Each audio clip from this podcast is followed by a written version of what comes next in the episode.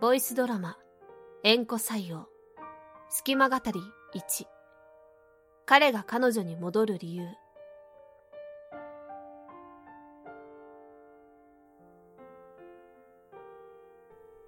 すべて終わった。何もかも終わった。こんな気分を過去にも味わったことがある。4年前、すべてを破壊したあの災害。足元で崩れていく故郷を見つめることしかできなかった絶望感。そして、最愛の人を亡くした失望感。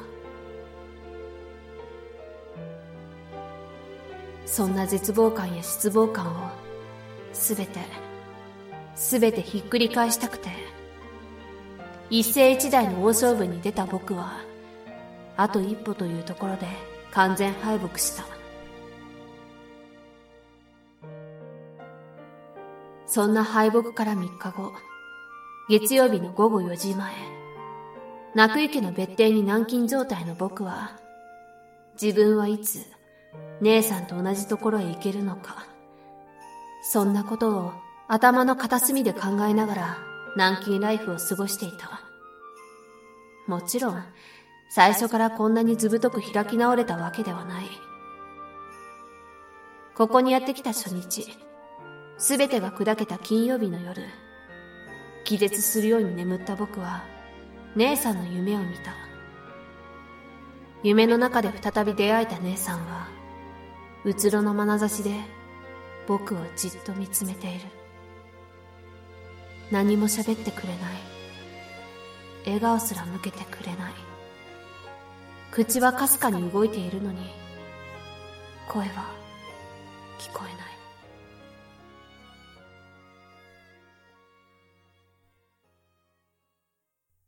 えない。姉さん。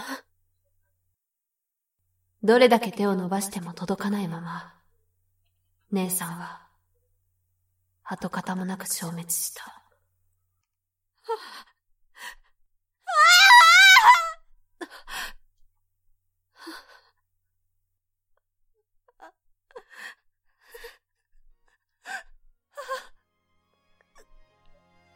自分の悲鳴で目が覚めた夜僕は自分が姉の笑顔を忘れていることに気がついてしまった。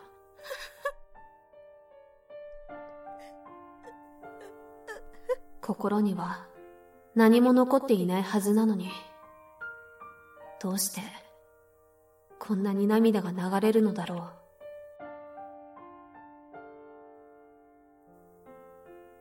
姉さんのことを忘れたことなんか、一日だってないのに。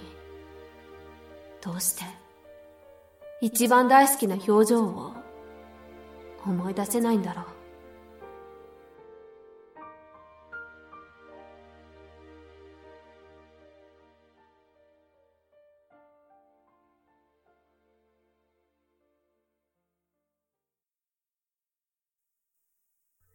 でも、そんな夢を見たのも一度きり。時間の経過とともに、僕はすべてを諦めて、その時を待つ。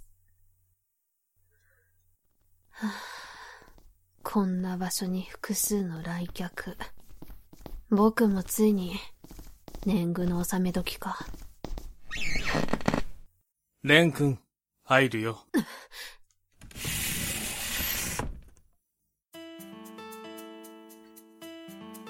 失礼します。先日はどうも。俺もまんまと騙されたよ。まさか、おとなしい女の子だと思っていた君が、したたかな男子だったとはね。部屋の中に入ってきたのは、泣く池玄投手の長男、泣く井当時と、僕の計画をひっくり返した元凶、佐藤正宗。あと一人、僕の知らない男性もいるけど、こんなむさ苦しい大人数で一体何をしに来たのだろうか。中井さんは分かりますがどうして佐藤さんが一緒なんですか？僕へ文句を言うためにわざわざ。まあそれもあるけど君の処遇を伝えに来た。責任者としてね。責任者？まだそんなことを言っているんですか？僕はもう、あなたの部下ではありません。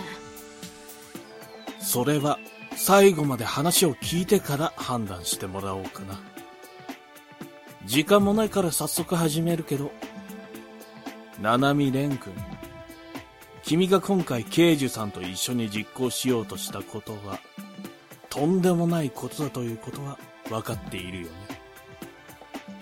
つい先ほど、刑事さんの処遇が決まったよ。泣井との絶縁だ。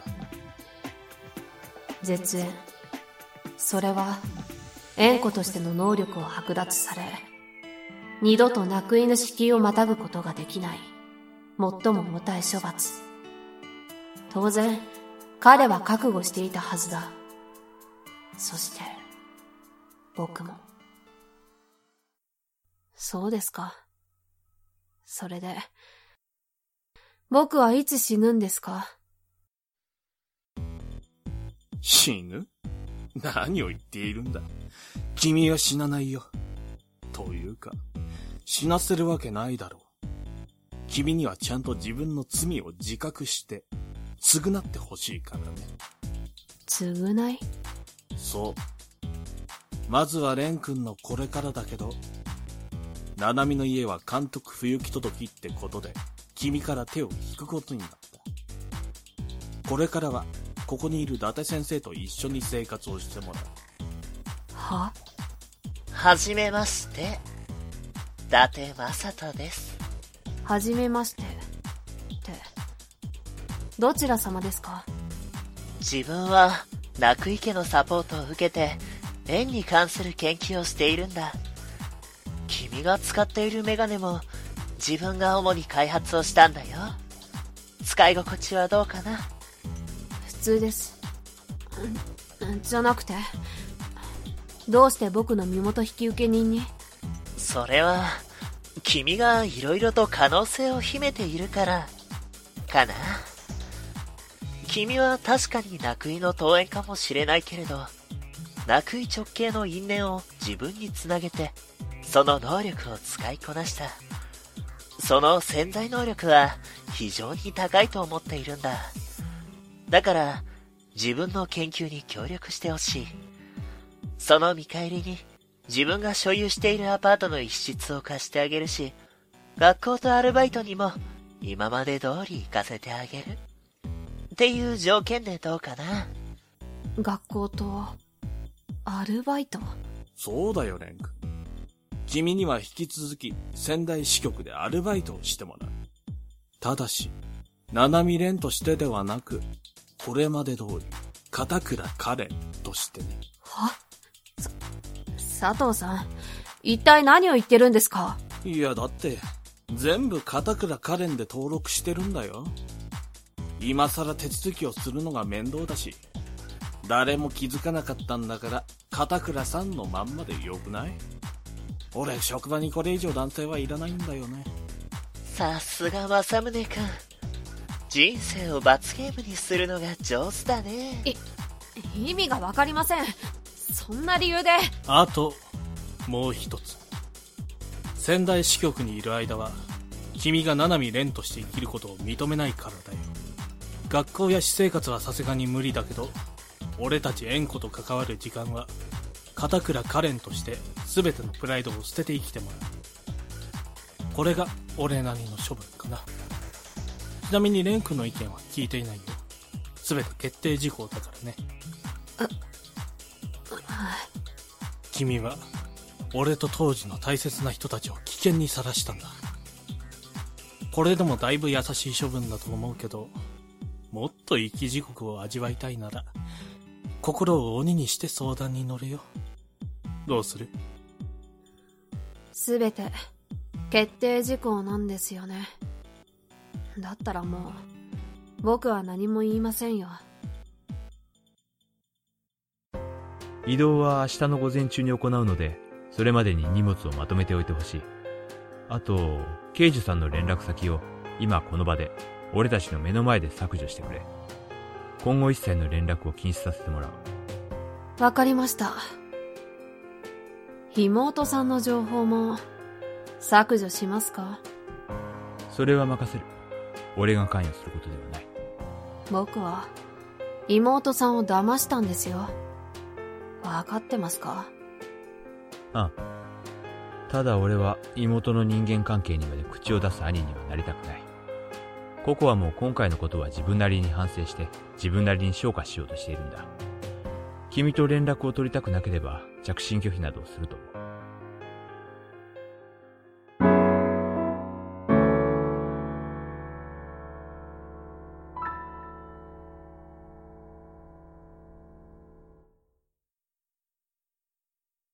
お兄様。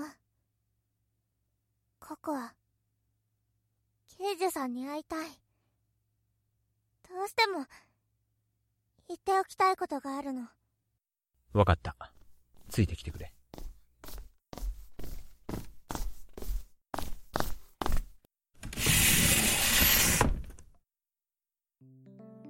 何をしに来たんだ？見ての通り立て込んでいるから、要件は手短に頼む。刑事さん。ココアは、すごく、怖い思いをしました。刑事さんのことも、片倉さんのことも、今は、信じられません。そうか。でも、今回のことは、ココアが、ココアがずっと、お兄様や家族、みんなに守られてきたから、それを良しとして、ずっと甘えてしまっていたからだとも思っています。だから、ココアは、これから一人で立てるように、頑張っていくつもりです。それで？ココアが、独り立ちしたら、真っ先に刑事さんを、刑事さんを、ぶ、ぶっ飛ばしに行きますからココだそれまで、ココアが一人前になってぶっ飛ばしに行くまで、絶対に、生きていてください。死んだりしたら、絶対に許しません。考えておくよ。今回は申し訳なかったね。ココアちゃん。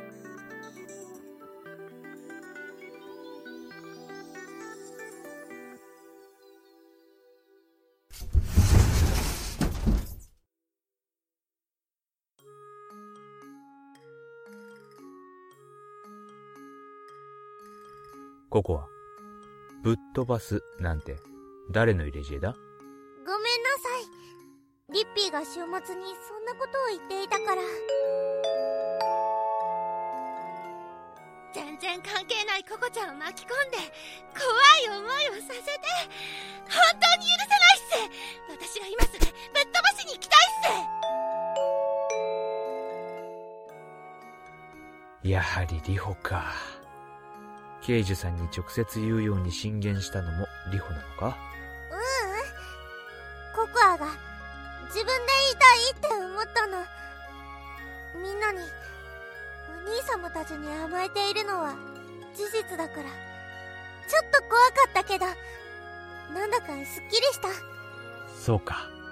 だからお兄様今度からはココアを甘やかさないでよね今日からは縁故として働き始めるしココアは一人で大丈夫なんだからうん。自分でそういう場合は、大抵大丈夫じゃないんだぞ、ここは。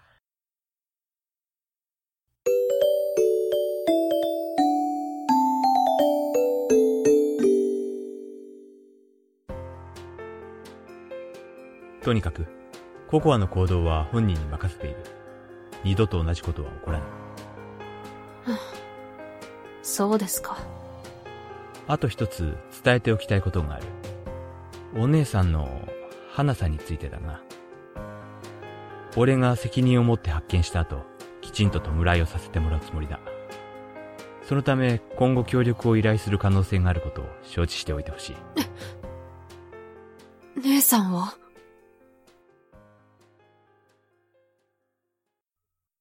泣く池で過ごす最後の夜。僕はまた出会うことができた。レンレンちょっとそろそろ起きてってば姉さん。あ、姉さんおーっとダメだよレンそれ以上はダメこっち側に来るのはまだ早いからね。はい。よしよし。とりあえず今後も決まったみたいで安心した。もうあんなことしちゃダメだよ。分かってる？わかってる。そうだ。私のことは当時くんから聞いたでしょ？彼なら最後までちゃんとしてくれるはずだからお墓参りとか よろしくねわかってるよ。姉さん。やだなあレン泣かないでよ無理だよ。泣くよ、こんなの。もう、会えないと思って。僕は、姉さんをあれだけ傷つけて、ごめんなさい。最後まで心配かけて、見送ることも、何もできなくて。大丈夫だよ。確かにレンやケイちゃんがやったのは悪いことだけど少なくとも私はもう怒ってないし。当時くんやココアちゃんケッカちゃんには私からもちゃんと謝っておいたから。だからレンはこれから人よりちょっと頑張ってこの世界で生きてほしい。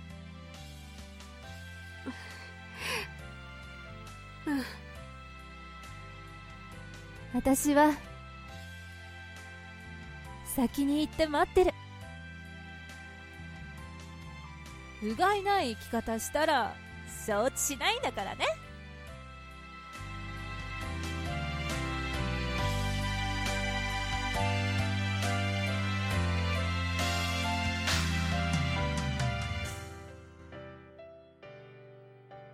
目が覚めた時頬には涙の跡が残っていた。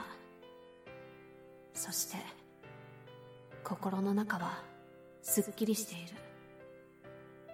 理由は自分でもよくよく分かっていた。やれるだけやってみるよ姉さん。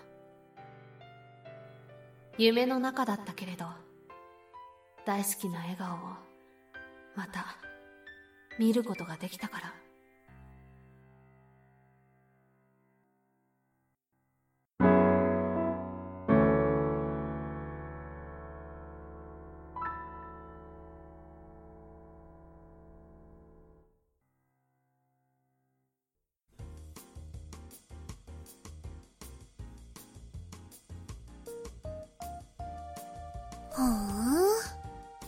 う泣く池にしては随分と情けをかけたもんやね。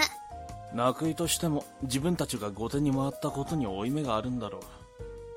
彼はまた何か自分たちの知らない手段を使って追い込んでくるかもしれない。だったら飼いならして近くに置いた方が安心だからな。ふん。でもやっぱ甘いと思っちゃうね。文鳥ママそげ思わめんね、けっかちゃん。営業時間外のママは今すっごく眠たいから、積もる話は後にしてくれないかしら。あ、久しぶりに飲みすぎたわ。文鳥ママはナックイのシリアスな会合はただの飲み会だと思っとるのがすごかよねどうらどうしはそんな彼を伊達先生のところへ送ってるよ荷物を片付け次第、二人でここに来てもらうことになってる。了解。当然ここへ来るのは、片倉さんってことだよね。当然だ。俺が雇っているのは、片倉カレンさんだからな。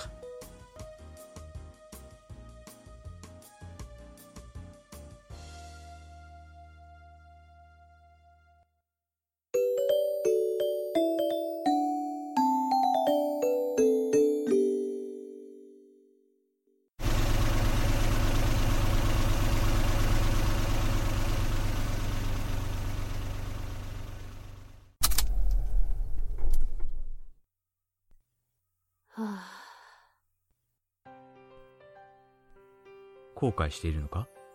当たり前じゃないですか。そしてもう一度、改めて心の底から諦めました。僕は、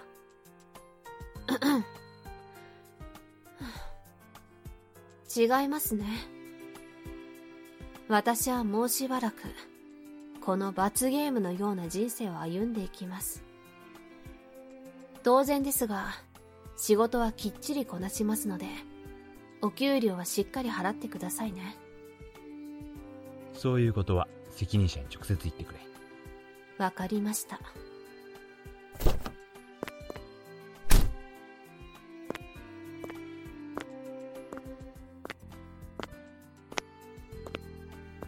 そして私は、改めて、東日本病園協会仙台支局の一員となった。